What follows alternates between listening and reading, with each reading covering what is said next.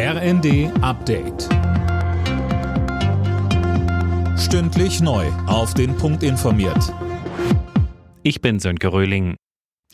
Vor dem Rammstein-Treffen zur Ukraine-Hilfe deutet sich Bewegung beim Thema Panzerlieferung an. Dass auch die USA Kampfpanzer an die Ukraine liefern, sei keine Bedingung für die Freigabe für Leopard-Lieferungen, so der neue deutsche Verteidigungsminister Pistorius im ZDF.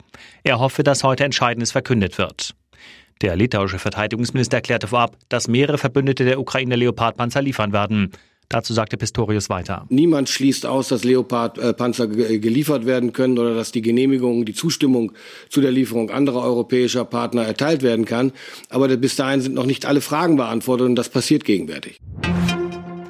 Unterdessen sind die Deutschen bei der Leopardfrage gespalten.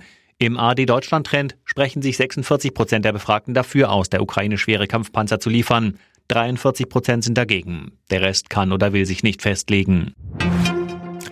Die Union hat sich auf ein eigenes Konzept zur Verkleinerung des Bundestags verständigt. Wie die Süddeutsche berichtet, sprechen sich CDU und CSU dafür aus, die Zahl der Wahlkreise von knapp 300 auf 270 zu verringern.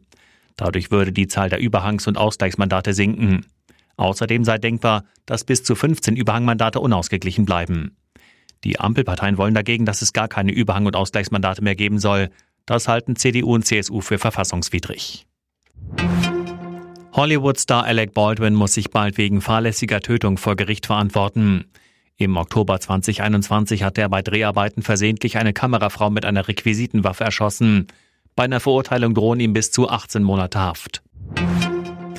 Rudi Völler wird neuer Sportchef der deutschen Fußballnationalmannschaft. Der DFB folgt damit der Empfehlung seines externen Expertenrats.